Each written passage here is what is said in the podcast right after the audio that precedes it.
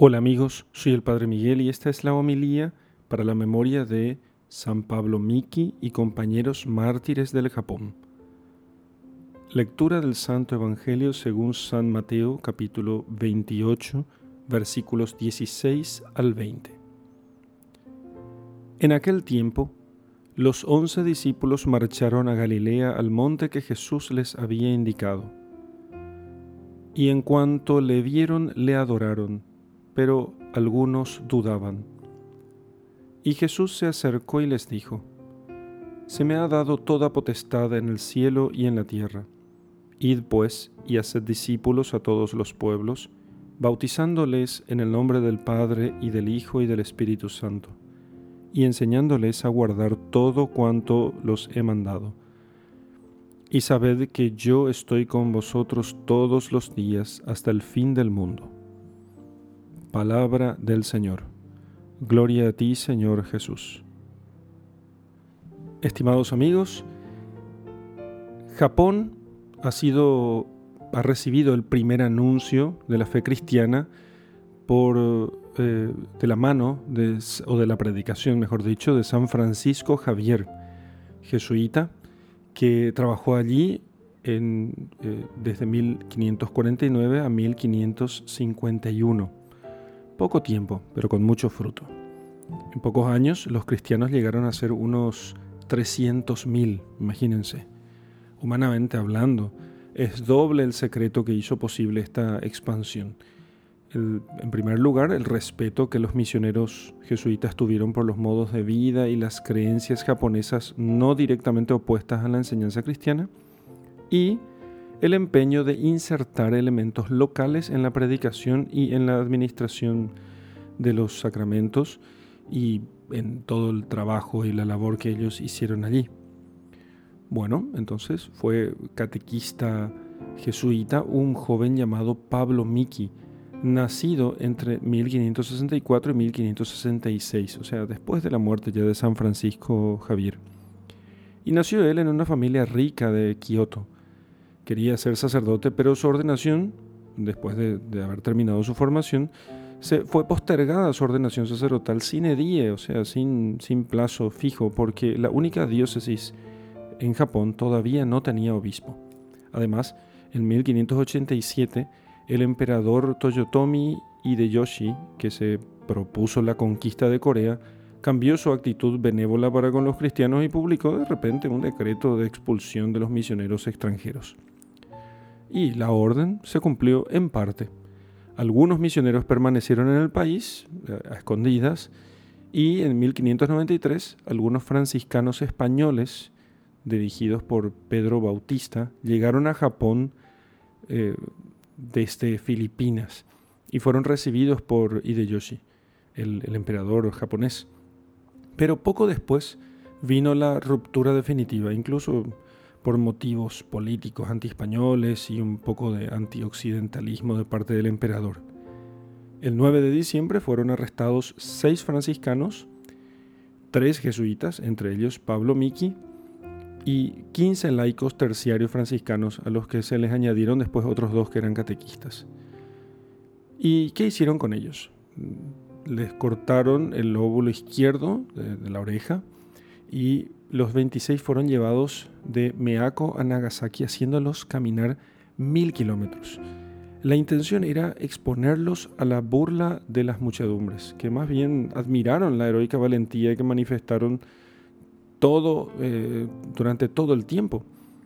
Y cuando fueron crucificados, cuando fueron crucificados en la colina de Nagasaki el 5 de febrero de 1597, despertaron gran conmoción las palabras de perdón y de testimonio evangélico que pronunció Pablo Miki desde la cruz y la serenidad y valentía que demostraron los demás, principalmente Luis Ibaraki, de apenas 11 años, Antonio, de 13 años, y Tomás Kosaki, de 14 años, que murieron cantando el salmo Laudate Pueri Dominum.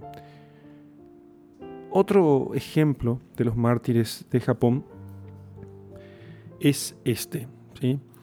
que eh, bueno, el, el, hecho de que muchos niños pequeños fueron martirizados es realmente notable. El caso de Pedro es también muy sorprendente. ¿sí? Apenas tenía seis años de edad.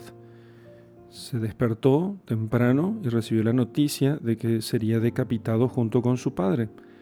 Valiente en la gracia de Dios, expresó eh, alegría con la noticia. Vistió su ropa más alegre y tomó la mano del soldado que, que lo llevaría hasta la muerte. Sus ojos primero eh, se fijaron en el tronco sin cabeza de su padre y arrodillándose Pedro, arrodillándose con calma, rezó al lado del cadáver de su padre y luego, eh, aflojando su cuello, preparó, lo preparó para el cuello de la camisa, ¿no? Preparó su cuello para poder recibir el golpe. Y conmovido por esta escena tan notable, el, el carrasco eh, lanzó su sable lejos y huyó. No se encontraba nadie más para ejecutar la tarea asesina.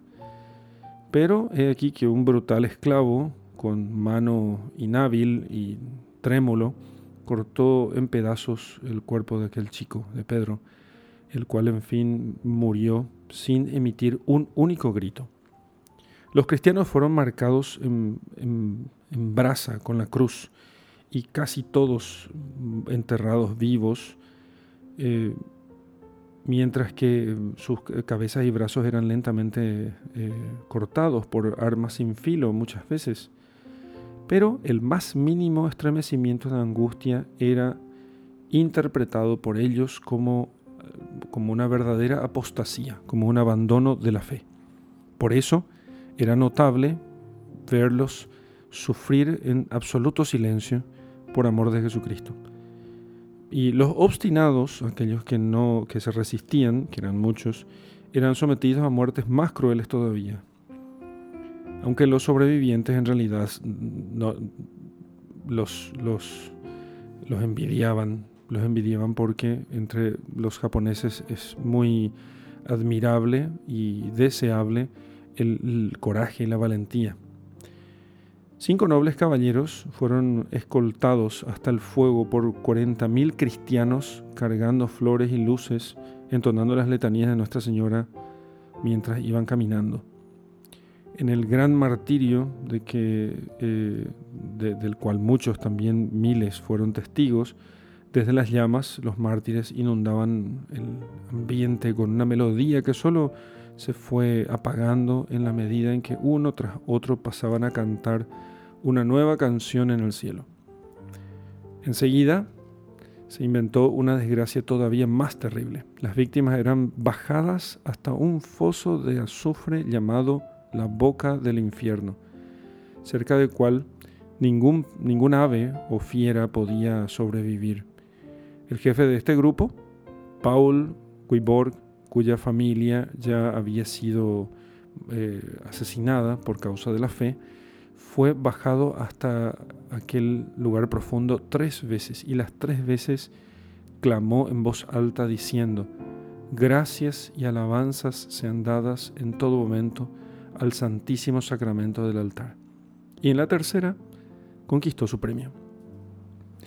Queridos amigos, si pequeños niños enfrentaron la tortura y la muerte con, la alegría de Cristo y por amor de Él, ¿tendremos acaso nosotros derecho de resentirnos eh, o de evitar la más leve penitencia que Él pueda pedirnos? Pues no tenemos derecho. Y así pidamos la intercesión de estos valientes mártires para que Dios nos alcance imitarlos en su coraje. En el nombre del Padre, del Hijo y del Espíritu Santo. Amén.